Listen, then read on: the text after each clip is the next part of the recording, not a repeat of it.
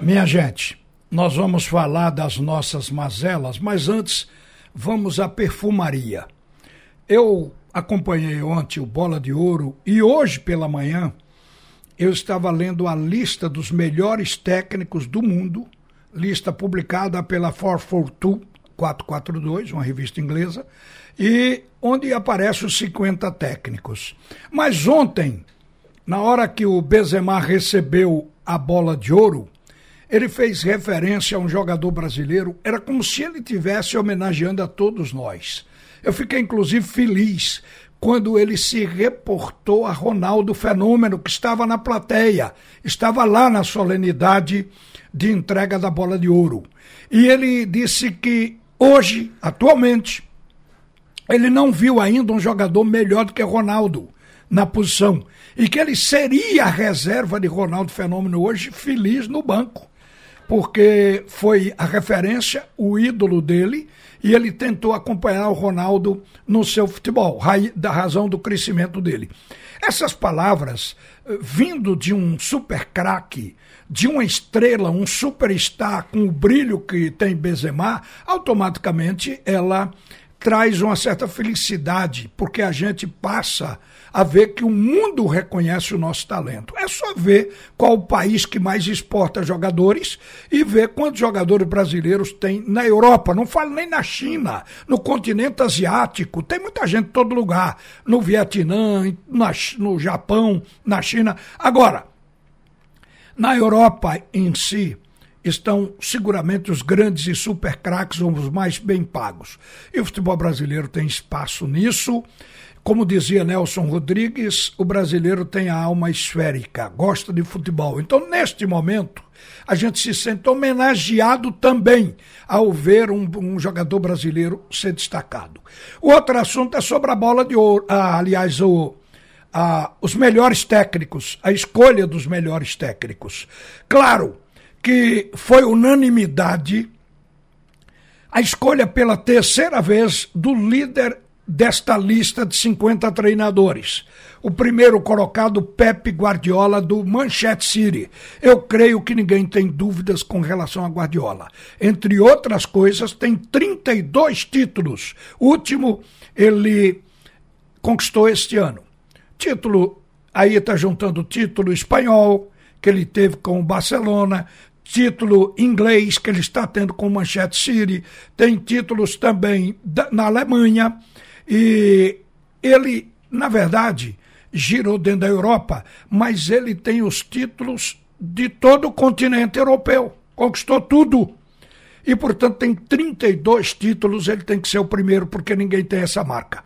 Agora, uma coisa inexplicável, essa revista, ela é polêmica, justamente pelas escolhas, é que o Tite aparece na 32 colocação, abaixo inclusive do técnico do Palmeiras, Abel Ferreira, que é o 26 colocado. E os dois do Brasil aparecem abaixo de Chave do Barcelona.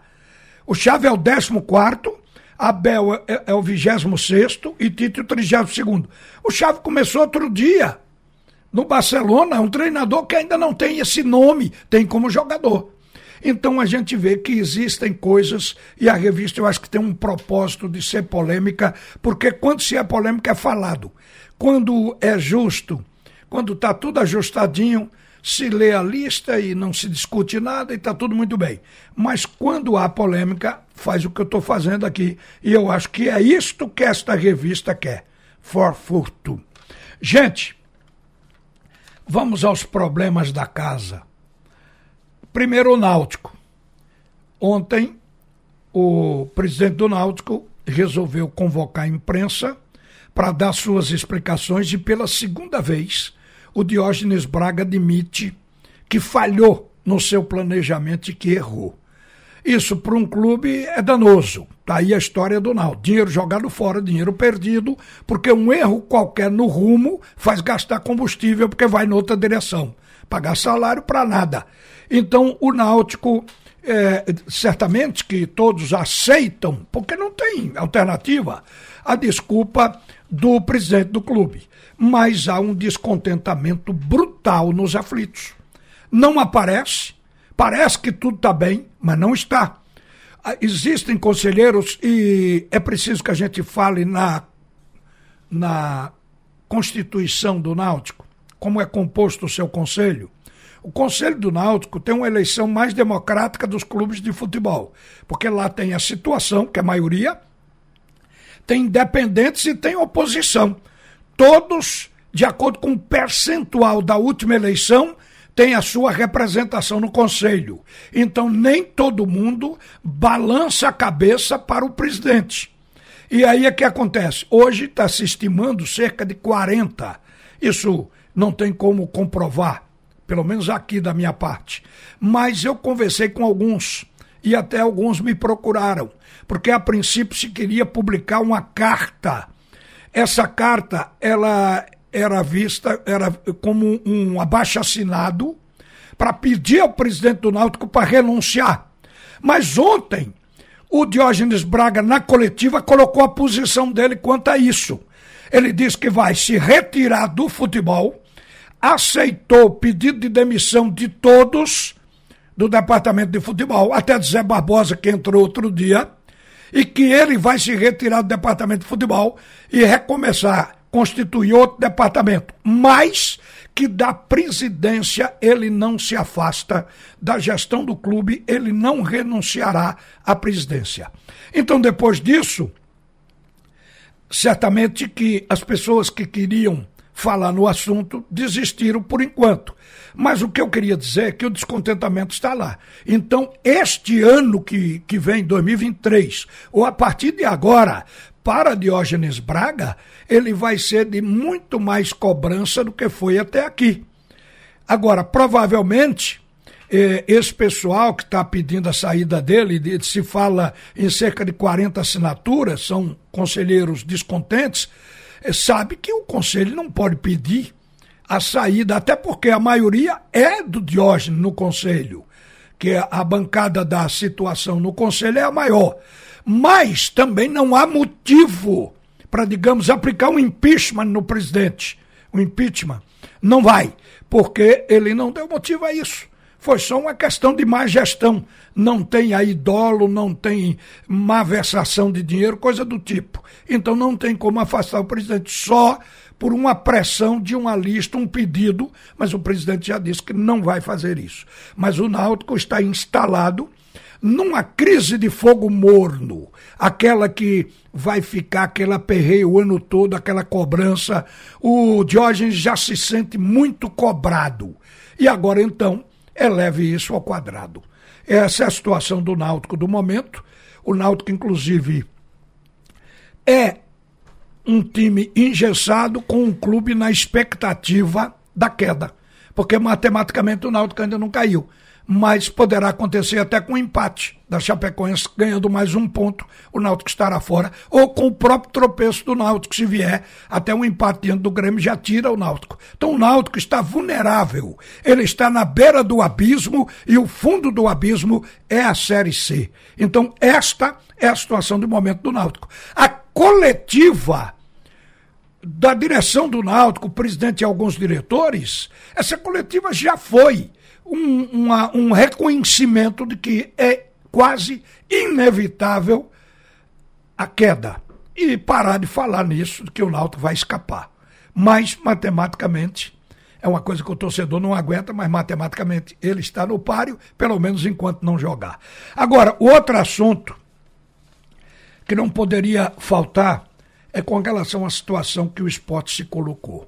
O que a torcida do esporte colocou o clube? Porque, na verdade, gente, o jogo já estava terminando quando o Vasco conseguiu o empate. Eram 42 minutos. Levou seis naquela história de ver o, o, vídeo do VAR e dialogar com o VAR. Aí o pênalti foi cobrado aos 48 minutos, saiu então o gol de empate do Vasco da Gama. O jogo terminaria automaticamente um pouco depois. Mas a invasão, ela foi de um prejuízo total, porque o empate em tese, não, ele, não dá ainda a subida do Vasco para a Série A, nem elimina os que estão concorrendo. Como é o caso, por exemplo, do Ituano, do Sampaio e do Esporte. E o esporte desses três, Ituano, Sampaio e o próprio esporte, é o mais perto do Vasco ainda. Então, tem nove pontos para serem disputados. Eu repito aqui matematicamente a possibilidade de alguma coisa acontecer. Mas, se o Vasco perder duas partidas e os outros não, o Vasco está fora. A briga já vai ser outra. É, o que a gente está vendo é que o esporte foi prejudicado. O jogo contra a equipe do Operário vai acontecer aqui. Antes tem o jogo com Londrina, lá no Paraná. Quando o esporte voltar, já deve estar tá decidido, até com a liminar. O, o próprio tribunal, através da procuradoria, que é quem recebe o documento e distribui, o próprio tribunal está pedindo. A procuradoria está pedindo uma liminar. O que é a liminar? Para fechar o, o esporte e o castelão. Porque no Ceará houve caso similar. Então, esta liminar é para ser concedida pelo presidente, presidente Noronha, do tribunal. Quer dizer, não precisa reunir o tribunal. Ele de casa pode simplesmente dar uma canetada e fechar o estádio da Ilha do Retiro. Isso deve acontecer até o fim da tarde. Ou não, mas há uma probabilidade para isso. Já aí está o prejuízo. Porque o próprio presidente tinha dito que ia aproveitar os jogos em casa para dar uma faturada, porque o esporte tem décimo terceiro, tem não sei o quê, tem tudo de responsabilidade, inclusive o prêmio em caso de subida. Então, gente, isso pode tirar.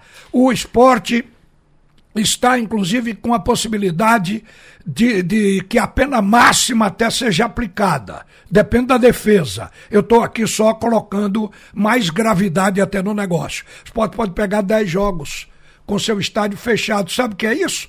O esporte entrará 2023 e fará a Copa do Nordeste sem direito a jogo em casa, ou em casa com portões fechados, sem receber público. Vê o grau de, de, dificuldade que essa parcela da torcida colocou o clube, a quem diz que ama. Quer dizer, o torcedor é um intempestivo, ele pensa nele, aquele que está ali para o mal. É diferente da grande torcida do esporte. Então eu acho que é um momento agora. Eu estou escutando os argumentos aqui do Augusto Carrera. O esporte tem que criar argumentos para se defender, ninguém pode ser contra isso, mas não pode apagar as imagens da invasão. Então, o que é que o esporte pode fazer para justificar, não para os clubes lá de fora ou para as entidades tipo CBF. Mas para o pernambucano é excluir o máximo que puder de torcedores identificados que invadiram o campo, as imagens são claríssimas. Se tiver um certo cuidado e uma perícia, identifica todos. Então o esporte identificar o máximo que puder e excluir. Tem um argumento poderoso para excluir do quadro social para excluir de qualquer ligação com o esporte. E é um momento oportuno para que o presidente Yuri, Yuri Romão, tome uma atitude que foi tomada por um presidente lá atrás, de excluir, de tirar a sede dessas torcidas do patrimônio do esporte dentro da Ilha do Retiro, que isso é uma falácia, uma balela. Esta torcida não ajuda o clube, ela tem prejudicado ao lado da história. Então eu acho que este é o exemplo que o esporte tem que dar. Isso serviria até para como defesa que o esporte, em momento algum, estaria concordando com esse tipo de atitude. Então eu acho que alguma coisa tem que sair do esporte com relação a esta marginalidade que está infiltrada na Ilha do Retiro e não é da agora. Então, a direção do esporte ela precisa dar essa satisfação pública também. Até daqui a pouco, minha gente. Volta Alexandre Costa para comandar o segundo tempo do assunto é futebol. Você ouviu a opinião de Ralph de Carvalho, o bola de ouro que diz todas as verdades.